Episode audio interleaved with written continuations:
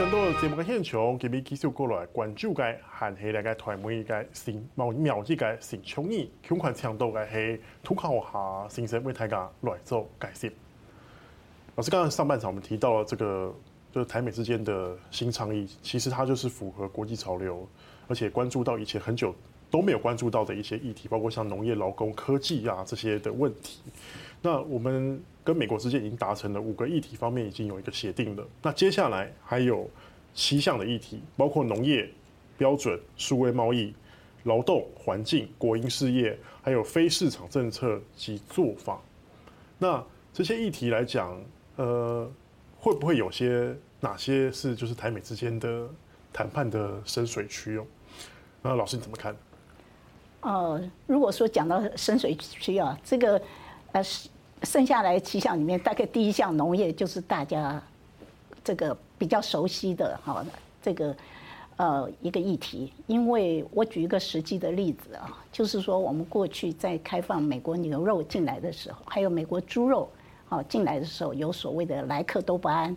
啊的一个残留啊。那这个目前我们对于诶美加的还有欧洲的这些牛肉，在某种程度上是已经开放了。因为那个是要符合国际标准，就是加拿大的那个牛肉，哎，对，这两天的的最最新消息嘛，对对，又开放了一批这样子。对，因为就是根据国际 Codex 的标准，哈，是可以容许残留百分之十个 ppm。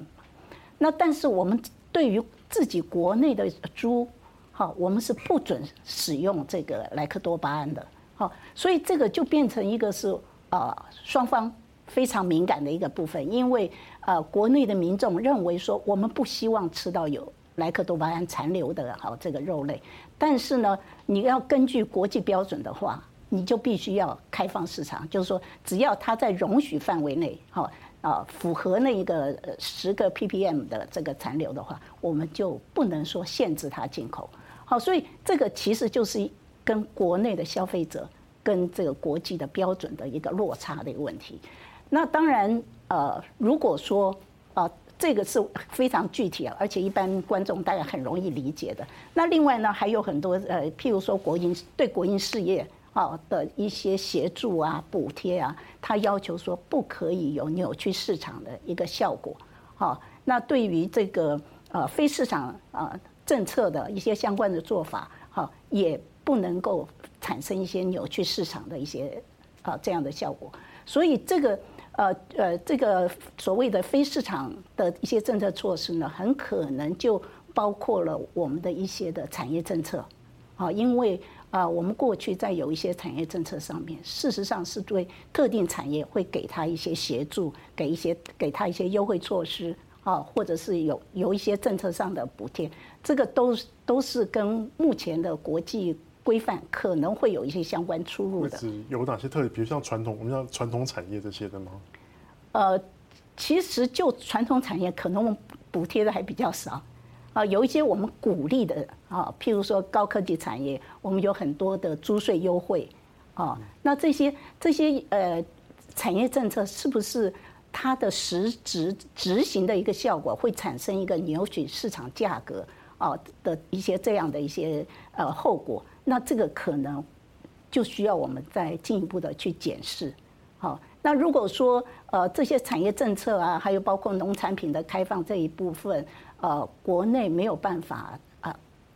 达成一个符合国际的标准，或者说符合美国的要求的话，那其实在谈判的过程里面是比较困难的。那当然，呃，就莱克多巴胺呃这件事情来讲，我们好像也不得不开放。那我觉得这个事实上也有一些补救措施可以去用，也就是说靠消费者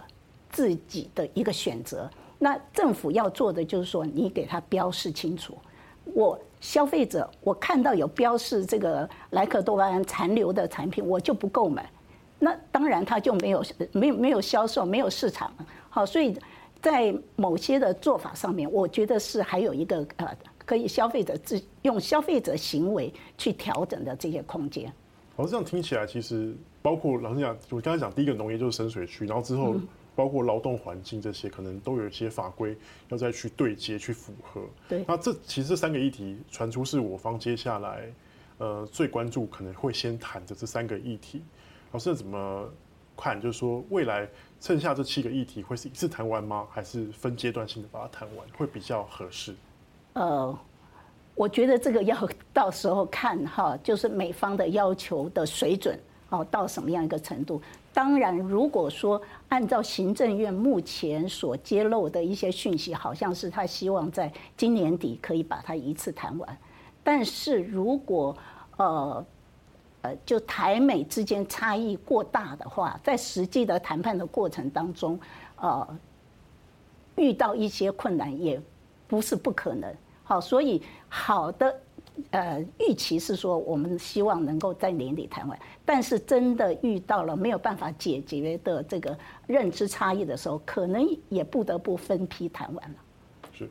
那接下来就是说，既然签下这些协定之后，对于台湾未来的这个国际经贸的帮助来讲，哦，老师，你认为会是有帮助的吗？就是当我们都符合这些，呃。美国要求的标准，有还有这些新潮流所要求的标准之后，对于我国跟其他国家去洽签一些经贸的合作来讲，它会是一个有利的条件吗？是怎么看？呃，我觉得应该是一个正面的一个效果。也就是说，呃，最主要就是说，目前我们跟亚太地区国家去签署贸易协定的机会很小。那但是呢，在亚太地区哦，其实我们看到，呃，他们在积极的进行这个签署贸易协定的这个活动。那如果我们在这一方面缺席的话，事实上会呃形成一个，就是说我们在整个的政策呃制定过程里面缺乏一个外来的刺激、外来的一个激励的一个因素。那既然目前签署了这个协定呢，好，基本上我们就是对外已经宣示了啊，就是说我们是愿意接受这个目前国际上所出现的这么多新兴的议题的进一步的自由化。那所以对于我们要呃去加入跟亚太地区其他国家的经济整合，譬如说 CPTPP，因为我们已经有正式申请了，对这些呃这个。呃，我们的这个申请的动作，还有包配合了现在我们跟台美，如果能够很顺利的完成这个所有议题的谈判的话，意思就表示说，我们的相关的制度是可以符合 CPTPP 要求的。所以，即使我们在 CPTPP 里面的展开的未来展开谈判，可能会受到中国大陆哈。呃的一些影响，但是呢，可以给这些 CPTPP 会员国一个呃呃一个一个讯息，就是说，其实我们的相关的政策呃措施已经经过了美国的一个检验，哦，其实我们是可以做到这个 CPTPP 的一个所要求的进一步开放的这个水准。虽然美国它并不是 CPTPP 的会员，但是美国在这一方面的要求其实是高标准的一个要求。这一次这样协议下来，等于是台湾也展现出我们愿意做，而且肯做，肯跟大家来做这样的呃新的贸易的议题的交流，以及或者合合作。可是，老师，你换句换个角度来看，其他国家呢？尤其是我们都知道台湾最近这几年在国际上的处境，不用在不管是在经贸问题上，甚至也不用讲这个涉及到主权的一些合作上面，都被都受制于中国。那其他国家会怎么看这件事情呢？难道因为我们跟美国之间有这样的协定之后，其他国家会更有意愿来跟台湾洽签合作吗？会不会考虑到中国因素呢？呃，我觉得这个问题啊，要给它分两个层面来看，因为呃，亚太地区这些其他国家，他们呃会担心中国大陆的一些反应。那个是一个地缘政治、国际政治方面的一个考量，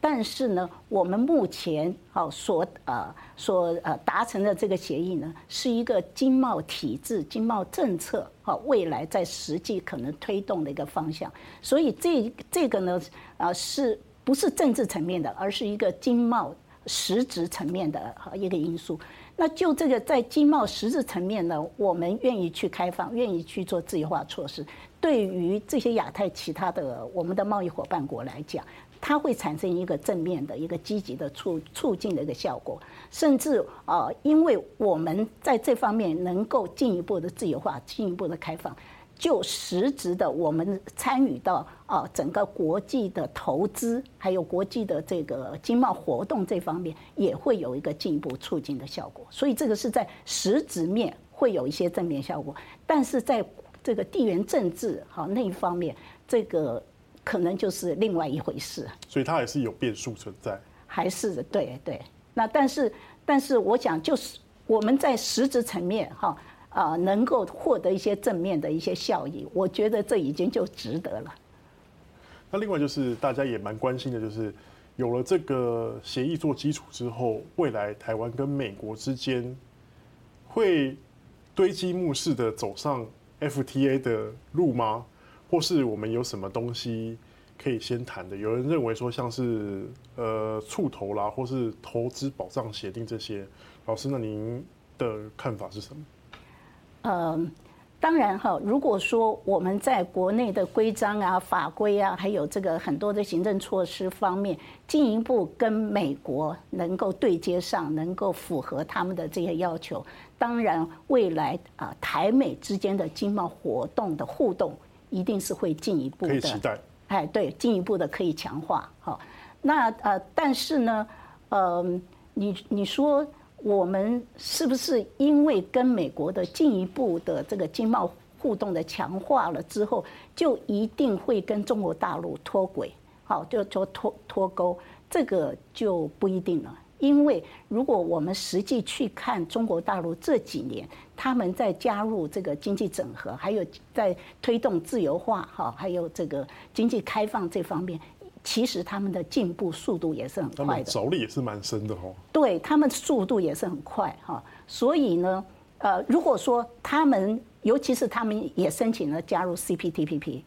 那如果他们。在申请加入这个 CPTPP 这一方面能够顺利的完成达成协议的话，那表示它的自由化的速度一样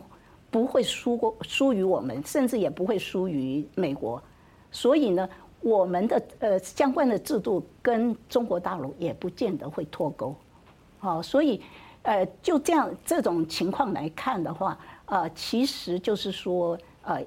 啊。呃这个两岸之间这方面的这个呃经贸关系，不见得会因为我们跟美国之间加强互动之后，而有一定有一个这个呃